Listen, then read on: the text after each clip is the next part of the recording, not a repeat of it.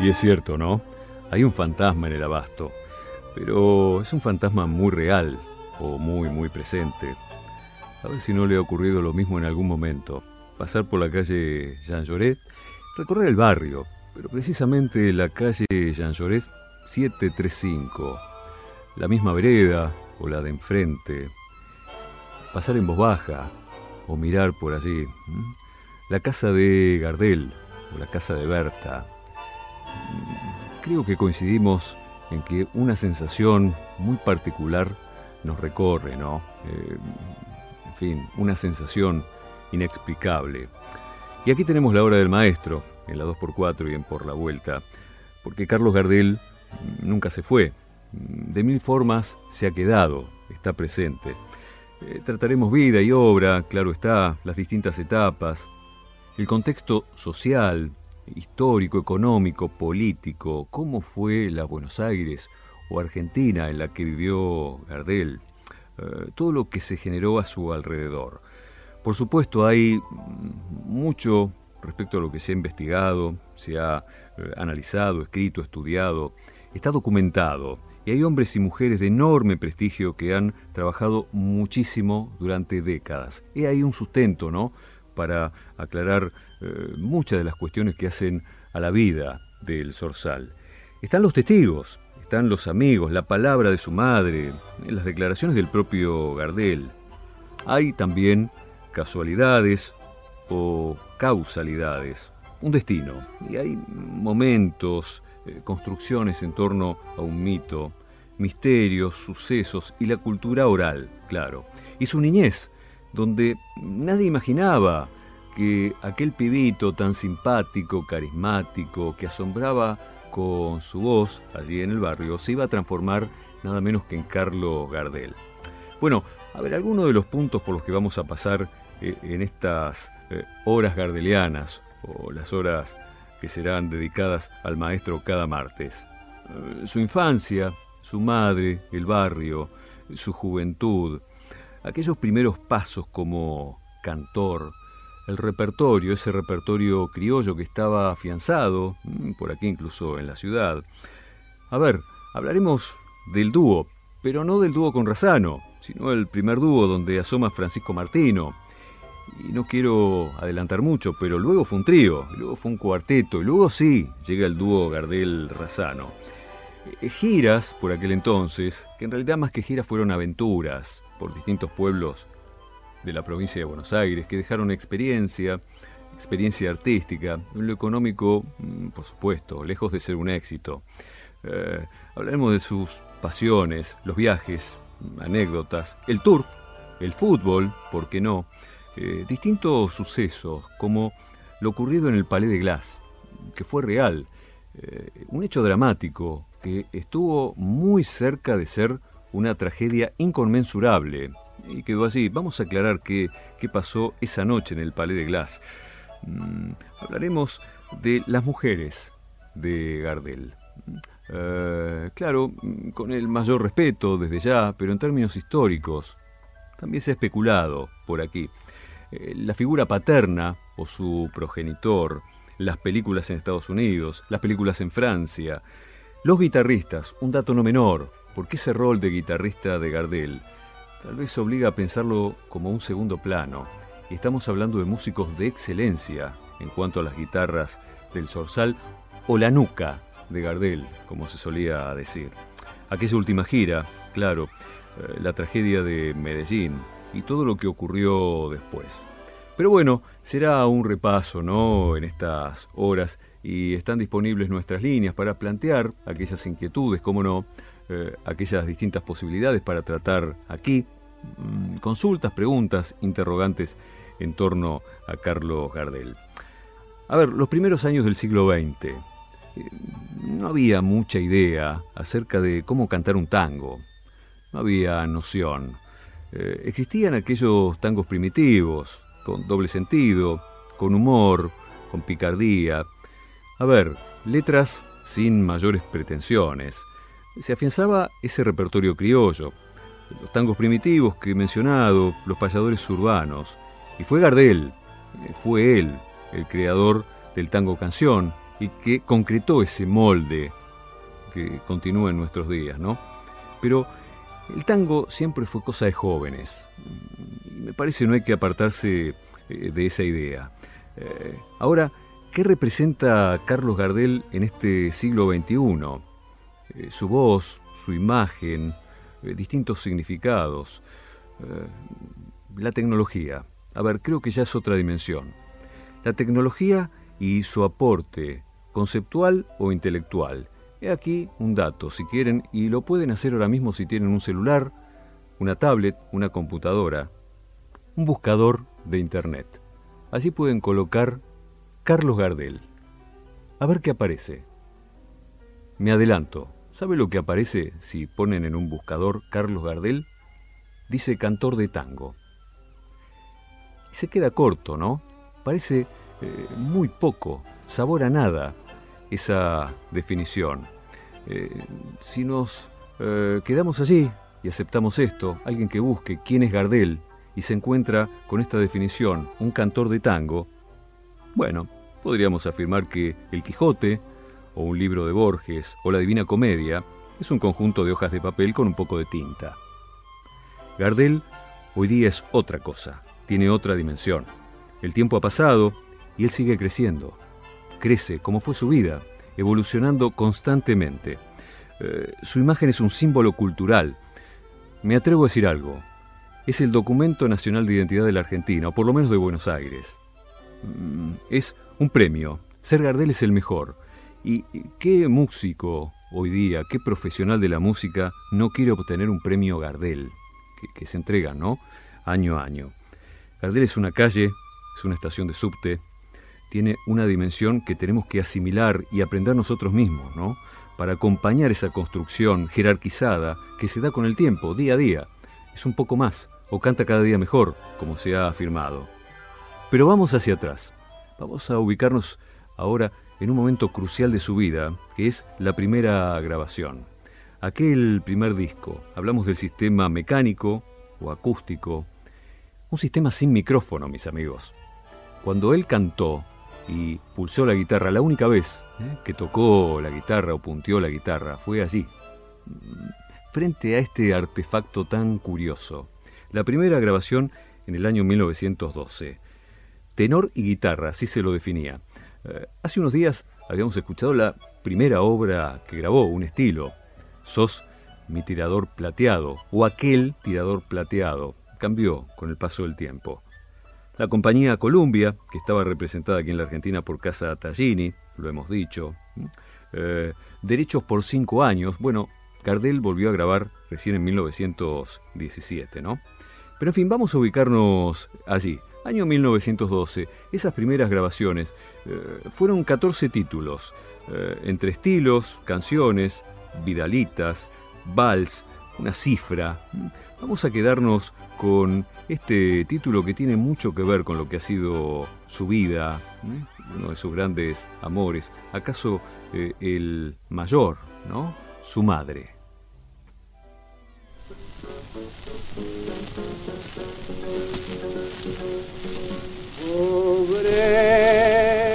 Madre no sabe, pobre padrino tal vez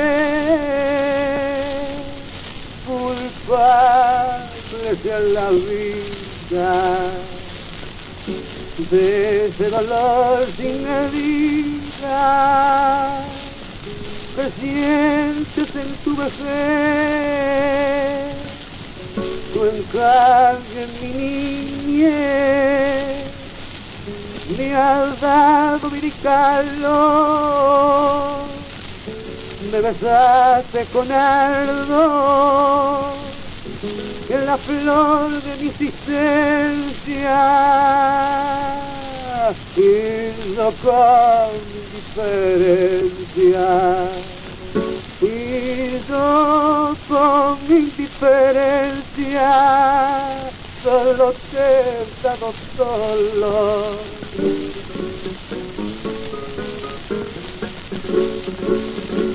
Tú entonces no me llevaste, tú entonces no me llevaste cuando me has dado la vida. Hermosa madre querida, de caricia me llenaste, amorosa me besaste, en aquella edad temprana, para contemplar mañana, lleno de pena y tristeza, sobre tu bella cabeza sobre tu bella cabeza por mi las primeras canas. Perdóname, madre mía, perdóname, madre mía, no maldiga mi existencia Dale de tu amor la esencia a un alma triste y sombría. No me niegues la alegría que te pido en mi dolor. Y el mundo con su ritmo me ha dado tanta amargura que estás solo en tu ternura, que estás solo en tu ternura, espero encontrar amor. A mi madre de Gardel y Andrés Cepeda por Gardel.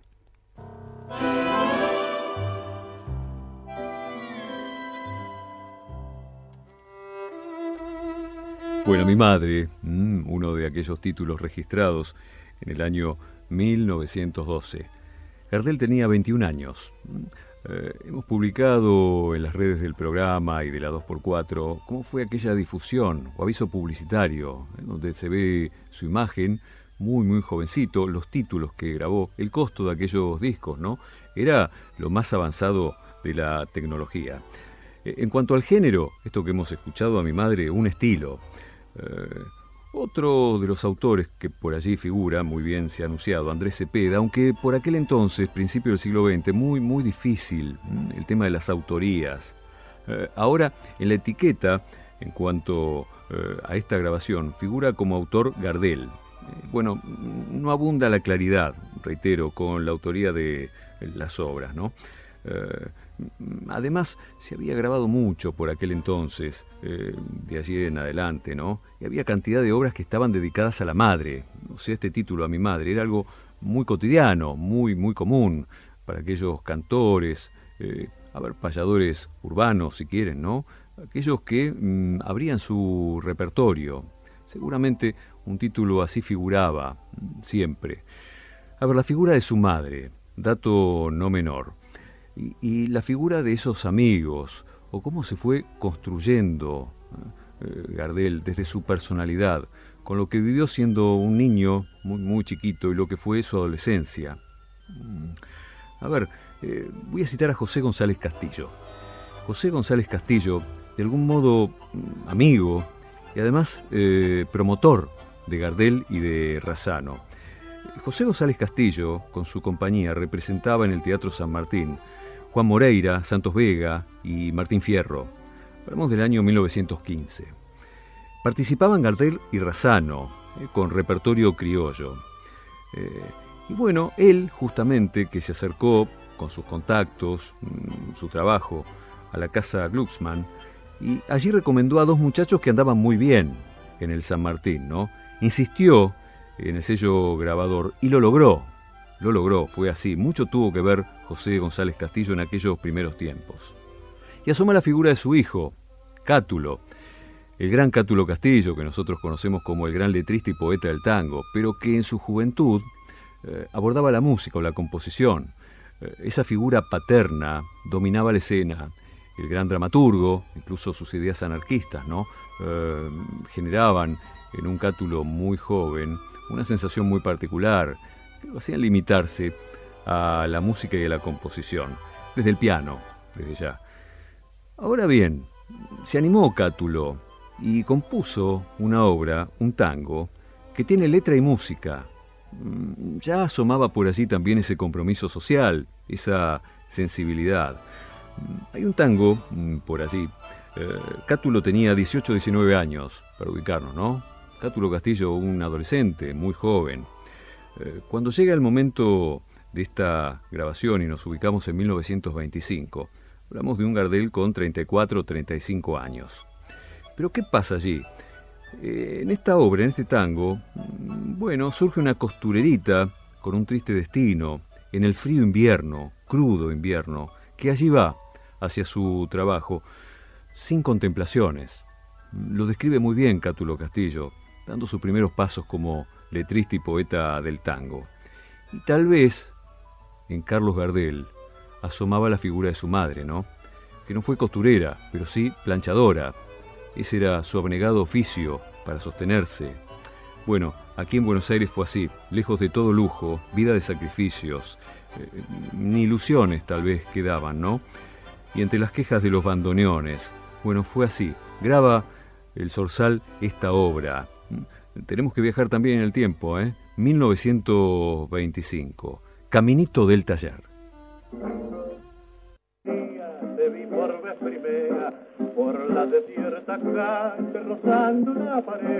Como si el viento helado que barría la acera se acelerara el paso camino del taller y en el fondo grisáceo de aquel día de hielo ponían una nota de ironía mordaz el sol de tus cabellos, tu pupila de cielo y el cuerpecito aterido que envolvía el percal. Había en tus pasitos taconeos de tango y tus cruces de seda en tu marcha sensual. Pero tu personita claudicaba en el fango bajo el fardo de ropa que nunca te pondrás.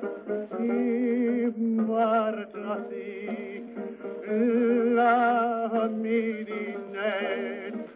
hoja de amor que lleva el turbión con rumbo al taller.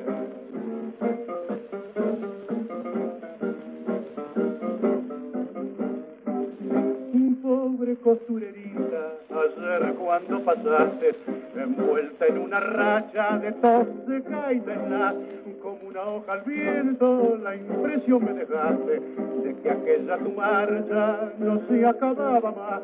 Caminito al conchavo, caminito a la muerte, bajo el fardo de ropa que llevas a coser. Quién sabe si otro día como este podré verte, pobre costurerita, camino del taller. Por eso son tan tristes tus ilusiones y por eso en las locas noches del arrabal parece que se quejan los roncos bandoneones y cada tango es una canción sentimental. Y marcha así la mirile, hoja de amor que lleva el turbión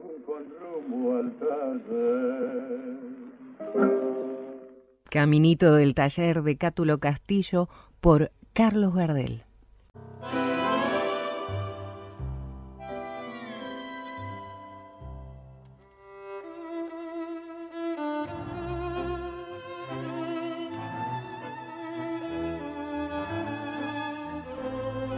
Bueno, Gardel innovador.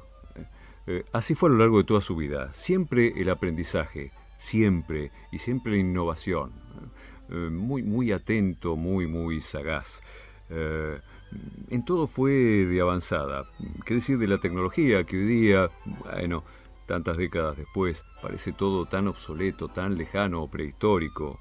Por aquel entonces eran todos los recursos disponibles. Bueno, allí estaba el Sorsal. los cortometrajes, filmados por Eduardo Morera ya por 1930.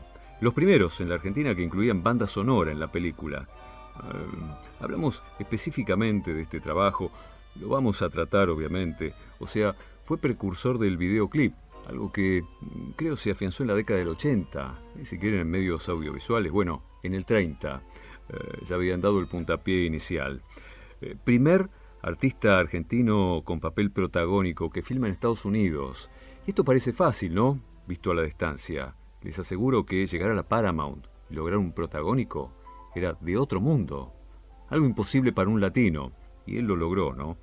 Eh, queda en la historia de la cinematografía, eh, y esto, bueno, eh, se repite más de una vez, justamente, ¿no? En las salas, los operadores, ante la exigencia del público, debían rebobinar la cinta y proyectar nuevamente la interpretación de las canciones de Gardel. Eh, y esto no es un dato menor. ¿Se imaginan en estos tiempos que una película que se está proyectando van al cine? Estás viendo la película y el público dice, frene, queremos ver otra vez esta escena. A mí no me pasó nunca. He ido mucho al cine, nunca me ocurrió algo así. Sin embargo, con Gardel ocurría y era algo natural, eh, habitual, nadie se asombraba. Eh, bueno, reconocido a nivel mundial. Fue el primero en cantar por radio en duplex, en vivo, él en Estados Unidos y los guitarristas en Buenos Aires. A ver, hablando de esto, de lo que son innovaciones, vamos a escuchar ahora un título que no es un tango. Vamos a hablar de este género que tal vez no es tan conocido. Lo que vamos a escuchar a continuación es un bambuco. ¿De qué se trata? Bueno, es un género autóctono de origen andino, colombiano. Creo que hasta nos tenemos que remontar a tiempos coloniales, ¿no? Eh, compás de 6x8 o 3x4, si quieren. Un género muy, muy tradicional de Colombia, una expresión eh, musical, música y danza. Eh, guitarras, instrumentos de viento, percusión, influencia, claro, de pueblos originarios, descendencia africana, española, mm, pueblos incluso en zonas rurales, ¿no? Donde allí aplicaban eh, este ritmo o este género a celebraciones patrias, a distintas fiestas. Un género que ha llegado a Ecuador y a Venezuela. Bueno, Gardel ha grabado un bambuco, que es lo que vamos a escuchar, pero con una particularidad. Aunque no lo crean, van a percibir dos voces dos voces. Una es Gardel y la otra también es Gardel. Gardel a dúo consigo mismo. Grababa la primera voz y después, escuchando la grabación, grababa la segunda voz. Parece increíble, ¿no? Por aquellos años, bueno, él lo hacía. Aquí está, Gardel a dúo con él mismo.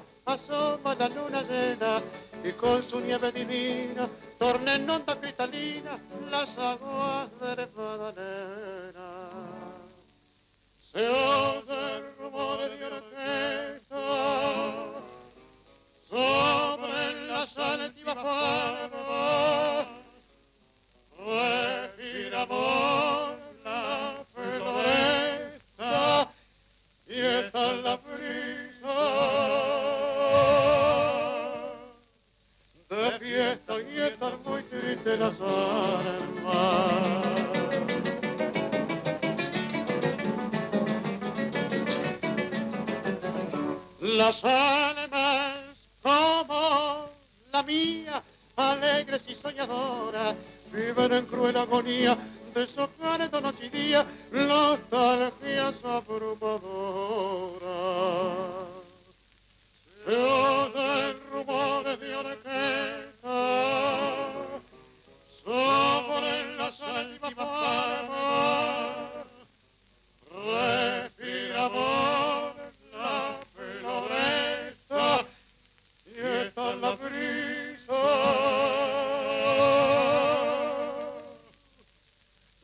De fiesta y estar muy triste las almas.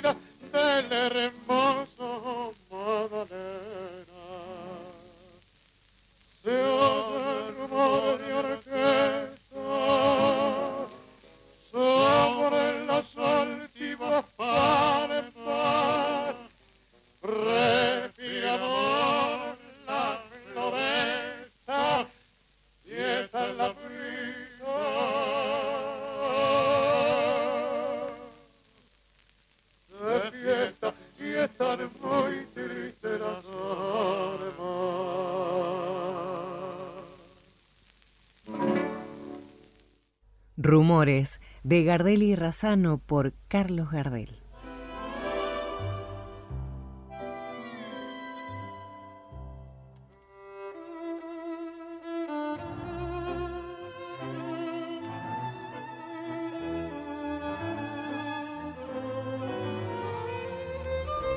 también habrá tiempo, claro, para detenernos en Gardel, compositor, Gardel, creador de música, porque su voz, esa pinta, mm, él en las películas, distintas escenas, su presencia, pero su voz eh, cautivaba, acaparaba toda atención. Pero atención con ese Gardel creador, que por supuesto no llevaba la música al pentagrama o a la partitura, Allí asomaba Teritucci, Alberto Castellanos, eh, Mario Batistela, eh, Lepera, ¿no? Con su pluma, esas noches y madrugadas, y tal vez algún sistema un tanto rústico, porque Gardel en plena madrugada te podía despertar y silbarte eh, un tango, o dejar papelitos, allí apuntes en un piano, para que luego sí se pudiera concretar desde la partitura. Eh, esa inspiración notable, realmente notable. Y, esa música, más allá de las grandes orquestas, cuando lo escuchamos eh, y lo hemos visto consagrarse en Nueva York, eh, pero siempre está ese Gardel y esa voz con las guitarras, como recién, ¿no? Y como en la mayoría de las oportunidades. Las guitarras, este instrumento tan, pero tan noble, que desde un principio tuvo en Gardel un gran compañero, un aliado. Eh, los guitarristas de Gardel, eh, las guitarras, la cultura colonial, gauchesca, criolla, urbana. Creo que hoy día, siglo XXI, mm, año 2023, hay un evento musical y está la guitarra. La guitarra criolla está, está siempre. Estaba con Gardel, lo acompañó a lo largo de toda su vida, ¿no? Una sociedad eh, de mutuo respeto, de ida y vuelta, eh, cuando asoma la voz de Gardel, las guitarras que hacen silencio, y él también respetuosamente en algún momento deja el lucimiento de las cuerdas sensibles de la guitarra. Bueno, siempre está la guitarra, ¿no? Y, estuvo como fiel aliada, como una hermana o un hermano, fiel compañera. Y así suena esa guitarra querida.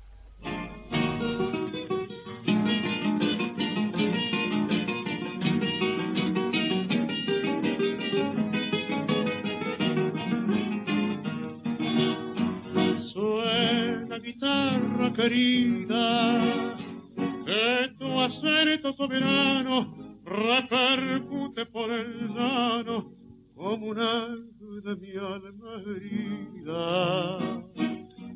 Suena, suena, que en mi vida, flor marchita y sin esencia, busco en la muerte querencia, nada en el mundo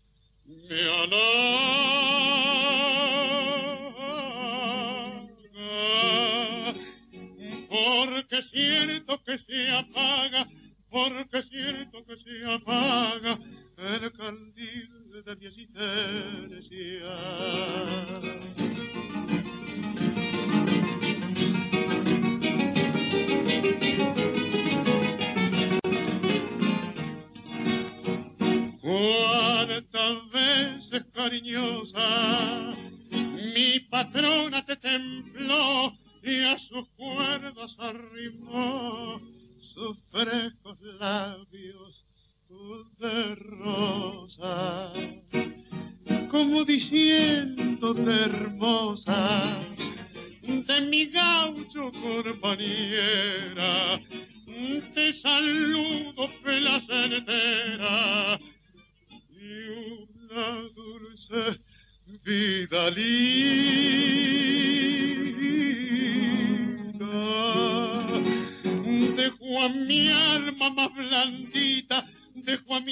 alma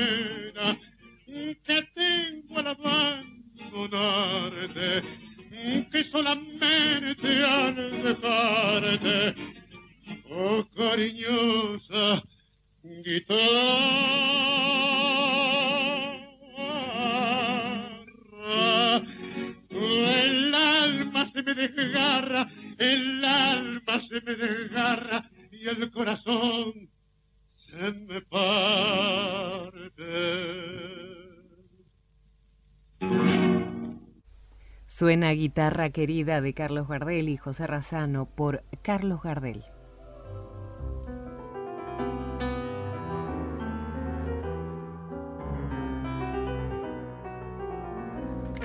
Distintos géneros, distintos ritmos, la voz del número uno, las guitarras, y, y tan enorme es la figura de Carlos Gardel que hay hasta lugar para las contradicciones, porque Gardel es el tango mismo, más allá de cualquier género que haya interpretado.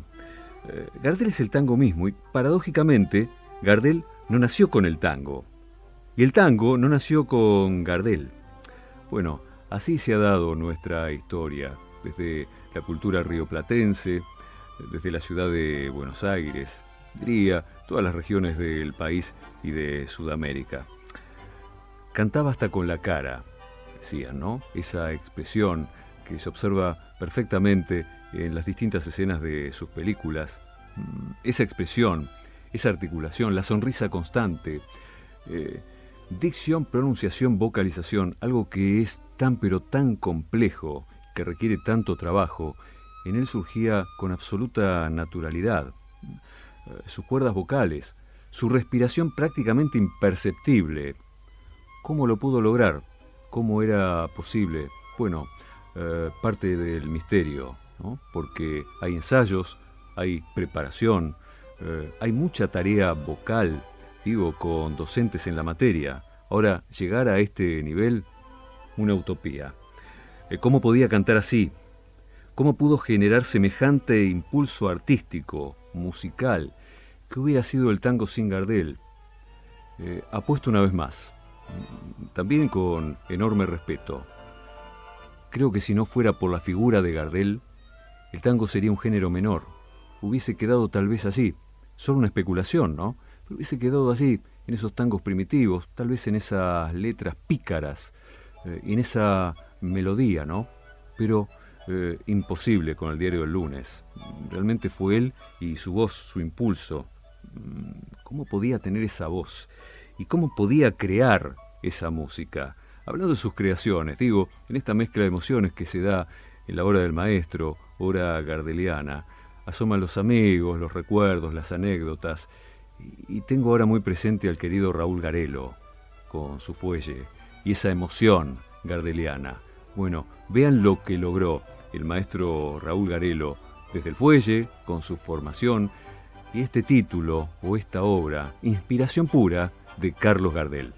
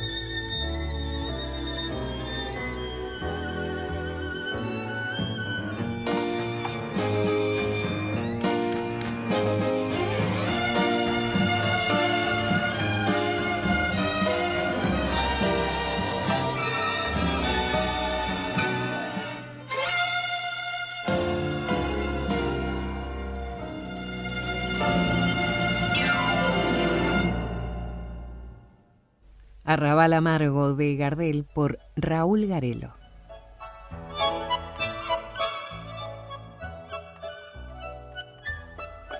Y el querido gran maestro Raúl Garelo, tan recordado, ha logrado crear un clima mm, con esta versión. Eh, tomó ese espíritu gardeliano, y lo supo interpretar de la mejor manera. El tango no era sentimental. Gardel lo logró y hoy emociona de esta forma, ¿no? Que no se puede definir con palabras. O sea, Carlos Gardel transformó para siempre la música y la cultura porteña, siendo un adelantado a su época, ¿no? Mm, aquel tipo generoso, solidario, siempre buen compañero, siempre predispuesto a aprender, siempre con una sonrisa. Imaginen mm, una cena, un momento compartido, mm, incluso en camarines, hay cantidad de anécdotas, ¿no? Eh, allí en los teatros, eh, recorriendo el mundo, en las películas, eh, nadie lo olvidaba jamás. Si habían estado o compartido algo con Gardel, esto no se olvidaba nunca, jamás. Haber estado allí, ¿no? Qué lindo tiempo aquel.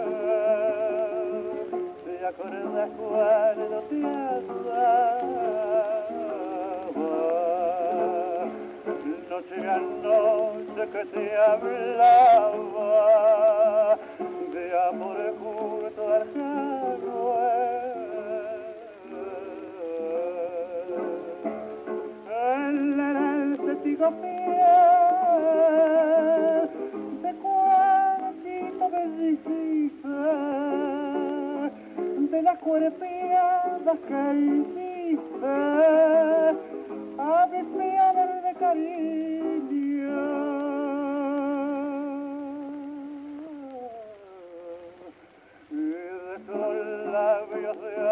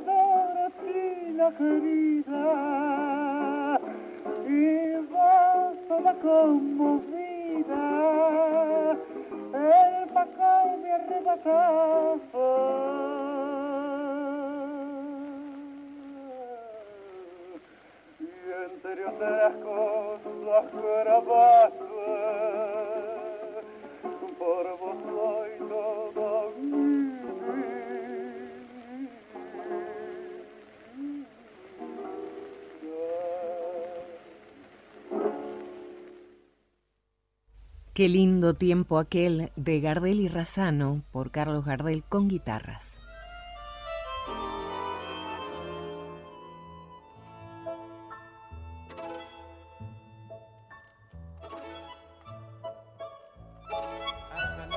Tanto se ha dicho, pero es cierto, Gardel tenía una orquesta en las cuerdas vocales, más allá de todo lo que implica su, figura, su, su creación, hombre único. Eh, bueno, el tiempo transcurre, eh, su figura crece, por aquel entonces él lo vio, esa beta folclórica que mm, de alguna manera se iba agotando, ¿no? Y ganaba terreno el tango en el gusto popular. O sea, vivíamos en Buenos Aires, eh, una nueva realidad cultural por aquel entonces. Mm, y todos comenzaron a escribir para Gardel. Así fue. eh, y todos los géneros posibles, todos los ritmos, y aquel momento en Nueva York, con las películas, la consagración, un periodo de dos años, tal vez algunos meses más, algo que se vio interrumpido por aquella gira fatal, ¿no? Y la tragedia. Eh, había un destino grande, ¿eh? ya había contratos con la Paramount, había que regresar, filmar en Nueva York, aunque él quería que las filmaciones fueran en Buenos Aires. Una vez más, caemos en un eh, terreno donde son especulaciones hasta periodísticas. La tragedia de Medellín interrumpió ese vuelo. Pero, en fin, aquí está él, siempre está. Y más allá de los géneros, ¿eh? porque se animó a todo, incluido el foxtro, sí, y allí en Estados Unidos, eh, nada menos en sus películas. Y bueno, este fue otro de los grandes éxitos, por eso admirado en todo el mundo. Aquel cantor de tango, si buscan en internet, cantor de tango, mm, suena poco, ¿eh? Mucho más. Eh, así se animaba con un foxtro que fue un éxito internacional.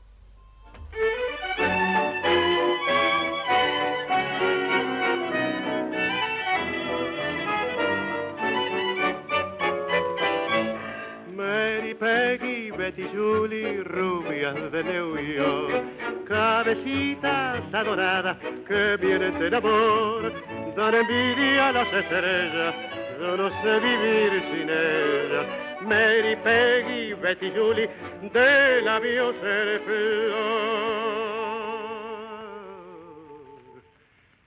Es como el cristal, la risa loca de Julie es como el cantar de un manantial. Turba mi soñar el dulce hechizo de Peggy, su mirar azul, hondo como el mar, deliciosas criaturas perfumadas. Quiero el beso de sus boquitas pintadas, frágiles muñecas del olvido y del placer ríe su alegría como un cascabel. Rubio cóctel que emborracha, así es Mary. Tu melena que es de plata quiero para mí. Si el amor que me ofrecía solo dura un breve día, tiene el fuego de una brasa tu pasión, Peggy. Como el cristal, la risa loca de Yuri, es como el cantar de un manantial. Turba mi soñar el dulce hechizo de Peggy, su mirar azul, hondo como el mar, deliciosas criaturas perfumadas. Quiero el beso de sus boquitas pintadas frágiles muñecas del olvido y del placer, ríe su alegría como un cascabel.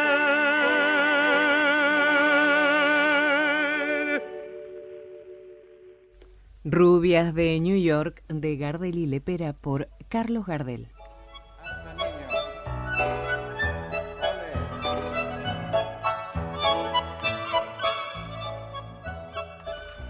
Y el tango en Broadway, ¿no? Mm, allí en esa película interpreta esta obra, este Foxtrot. Bueno, así seguirán los encuentros dedicados al maestro en esta hora. Eh, asomará la pasión burrera, las trasnochadas, la devoción por su madre, eh, los secretos a la hora de componer, eh, su sentido del humor, en fin, las memorias, recuerdos y anécdotas, todos aquellos, ¿no? Que lo acompañaron a lo largo de su vida. Eh, y bueno, momento de definiciones que también va a llegar a través de todo lo que se ha documentado hasta aquí. Hablando de documentos y definiciones, ¿qué es un tango? Difícil, ¿no? ¿Qué es un tango? Se abre un universo de posibilidades.